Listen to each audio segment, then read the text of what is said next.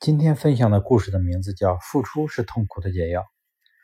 我问一位员工：“你会在周末的时间思考突破的方式吗？”他摇头说：“不会。”我再问他：“那会在平常下班之后的时间思考吗？”他也说：“不会。”这是我与一位已经在公司任职四年的中阶主管之间的对话。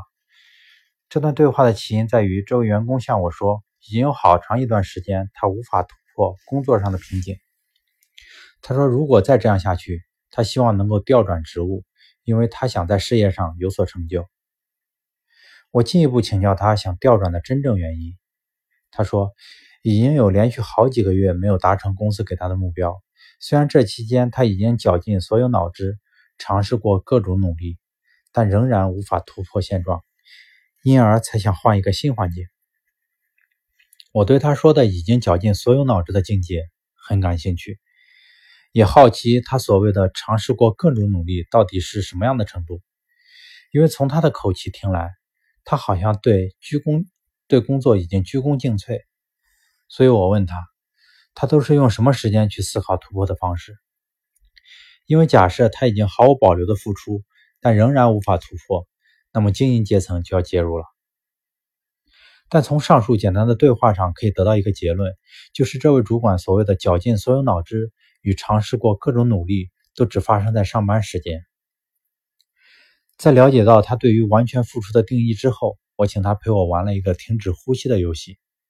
我请他试试看，如果要暂时屏住呼吸的话，他最长可以忍耐多久？他十分纳闷的照我的意思去做，深吸一口气，然后闭气。但是到了五十七秒的时候，他就受不了了。我告诉他。根据医学统计，人的脑子如果缺氧两分钟，就有可能变成植物人。换句话说，两分钟应该是人体的极限了。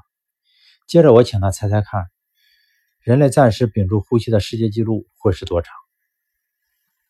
这位同事可能因为听了我之前提及的医学论点，因此他猜测应该不会超过两分钟吧。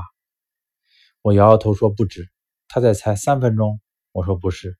他继续猜四分钟、五分钟、六分钟。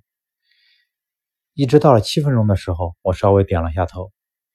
全世界屏住呼吸最长的记录是七分四十五秒。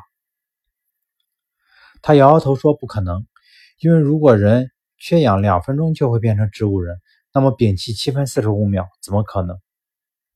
我向他说明，不止只有他认为不可能，事实上连科学家也不相信，因为有一组科学家还特别对这位纪录保持人进行医学检验。试图证明他的心肺构造是否天生异常，但令这位科学家惊讶的是，他的心肺构造和常人完全一样。这位同事半信半疑，直到我说出那人办到的秘密。这位纪录保持者其实是一位四十岁的平凡法国人，他的工作是在地中海教游客潜伏。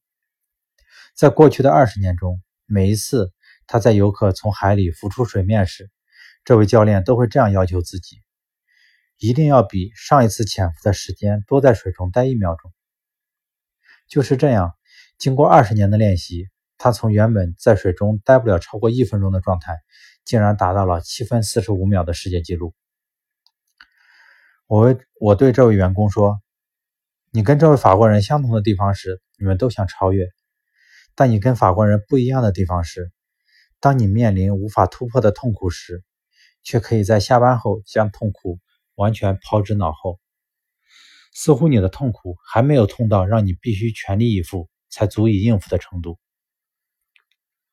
最后，我提醒他：你若真心想突破，请把突破与痛苦紧紧绑在一起，任它折磨你，找出答案为止。因为付出才是痛苦的解药。